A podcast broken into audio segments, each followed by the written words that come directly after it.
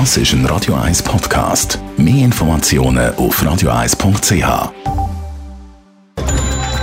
Netto.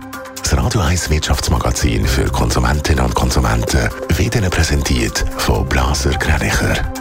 Wir beraten und unterstützen Sie bei der Bewertung und dem Verkauf von Ihrer Liegenschaft.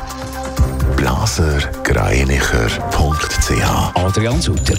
Bei der SBB dürfen die Angestellten, die im Homeoffice sind, nicht mehr aus dem Ausland arbeiten. Gemäss dem Tagi hat es zu einem internen Streit geführt, weil gewisse Personen zum Teil ihr Homeoffice ins Ausland verleiht haben. Nach Druck von der Lokführergewerkschaft hat die Konzernleitung jetzt die Devise durchgegeben, dass man von die aus arbeiten wenn man Homeoffice macht und nicht mehr darf irgendwo auf der Welt sein der Tesla-Chef Elon Musk hat die Machteinführung von einem Prototyp einem humanoiden Roboter verkündet. Der Roboter soll in Zukunft zum Beispiel gefährliche oder auch langweilige Arbeiten in Unternehmen übernehmen. Gemäss dem Tesla-Chef werde der Roboter tiefgehende Auswirkungen auf die Wirtschaft haben. Der Kosmetikkonzern Estée Lauder profitiert von den Corona-Lockerungen. Weil wieder mehr in Ausgang gegangen wird, ist die Nachfrage nach Kosmetikprodukten gestiegen. Der Konzern hat im vierten Quartal einen Umsatz gemacht von 4 Milliarden. Vor einem Jahr sind es noch 2,4 Milliarden gewesen.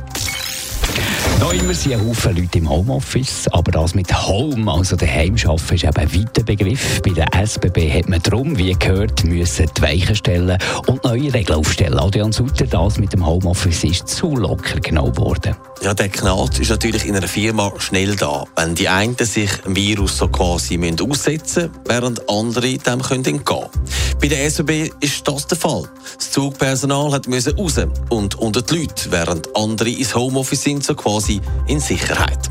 Wo dann da auch noch gewisse Damen und Herren, sind laut Tagi-Bericht mehrere hundert Angestellte gewesen, ab sind ins Ausland und sich übertrieben gesagt unter Palmen ihr Büro eingerichtet haben, da ist der Gewerkschaft vom Bahnpersonal der Kragen platzt und sie haben reklamiert. Aber die SBB macht auch klar, dass es nur wenige sind, die an einen klassischen Ferienort gereist sind, um von dort aus zu arbeiten. Viele Zugriffe auf Systeme aus dem Ausland sind von Grenzgängern gekommen, die bei ihnen arbeiten. Aber die Chefetage hat die Leute jetzt zurückgepfiffen. Homeoffice ist die ab dem Sommer.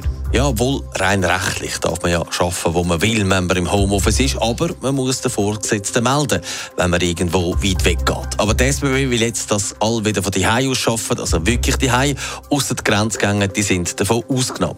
Aber der Ärger bei der SBB-Basis bleibt offenbar gross. Wenn die einen jeden Tag ihrem Job nachgehen, in den Zügen und unter die Leute müssen, und andere sich so quasi können zurückziehen Und dann gibt es dann eben einen Graben im Unternehmen. Und da ist die SBB kaum eine Ausnahme. Das gibt es auch in anderen Firmen.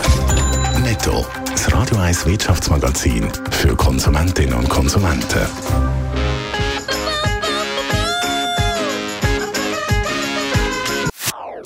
Das ist ein Radio 1 Podcast. Mehr Informationen auf radio1.ch.